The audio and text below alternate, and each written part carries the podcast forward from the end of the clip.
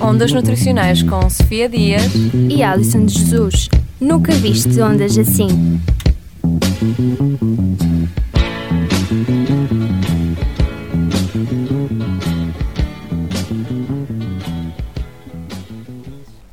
Olá, ouvintes!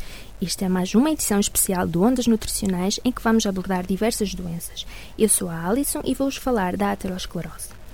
A aterosclerose é uma das doenças que mais mata em todo o mundo, com 46% de mortes, ou seja, por cada duas mortes, uma é porque uma artéria entope.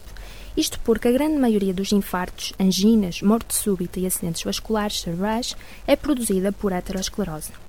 E o que é este problema? Basicamente, o nosso coração bombeia o sangue através da artéria, que é como a água a correr dentro de um cano. A aterosclerose consiste num estreitamento das artérias que pode reduzir significativamente o fornecimento de sangue a órgãos vitais como o coração, o cérebro e os intestinos. E por que ocorre este estreitamento? Isto devido à acumulação de depósitos de gordura no interior das artérias, formando placas que, à medida que crescem, tendem a formar coágulos de sangue, os quais podem bloquear completamente a passagem de sangue. Dado isto, o órgão que era abastecido pela, pela artéria que foi bloqueada fica sem receber sangue nem oxigênio e as células desse mesmo órgão podem morrer ou sofrer uma grave lesão. E estão a perguntar vocês quais serão os fatores de risco. Bem, na maioria das vezes a aterosclerose está relacionada com os fatores de risco tradicionais: pressão alta, diabetes, colesterol LDL elevado, que é dito mau colesterol, o tabagismo e a obesidade. Existem também os chamados novos fatores de risco, por exemplo, os níveis elevados de homocisteína, que é uma proteína encontrada normalmente no plasma, que por alterações metabólicas pode aumentar muito. Outro fator de risco a considerar é o nível reduzido de colesterol HDL, isto é, o colesterol bom, o colesterol protetor. A falta de atividade física regular é também um, um fator que contribui para o aparecimento deste, deste problema.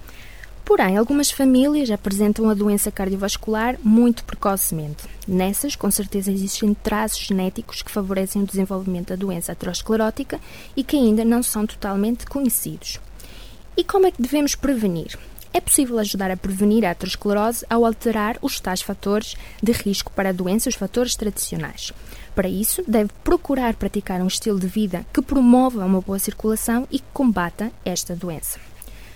Evite fumar, se fuma é essencial deixar de o fazer, mantenha um peso saudável, mantenha uma dieta saudável que seja rica, fundamentalmente em vegetais e fruta, evitando as gorduras saturadas e trans. Use gorduras monoinsaturadas, como é o caso do azeite, poliinsaturadas, como é o caso do óleo de girassol, amendoim, cânula, para cozinhar. Opte sempre pelo peixe e pelas leguminosas, como soja, feijão, lentilhas, ervilhas e outros grãos. Faça exercício regularmente. Outro fator importante a considerar é a sua hipertensão arterial. Podendo necessitar tomar medicamentos para o conseguir. Se nunca lhe tiver sido diagnosticada hipertensão arterial, deve avaliar a sua situação de dois em dois anos. Se tiver diabetes, é necessário trabalhar ainda mais afincadamente para controlar o peso, fazer mais exercício físico, reduzir os níveis de colesterol LDL e de triglicerídeos e manter a pressão arterial em níveis normais. Conjugue esforços com o médico no sentido de manter níveis de colesterol adequados. Se nunca lhe tiverem sido diagnosticados problemas como o colesterol, deve verificar o seu colesterol em intervalos de 5 em 5 anos a partir dos 20 anos de idade. Lembre-se que a esperança média de vida está a aumentar. No entanto, viver mais não basta. É preciso viver com saúde, disposição e produtividade. Siga os nossos conselhos e verá que a sua qualidade de vida será muito melhor.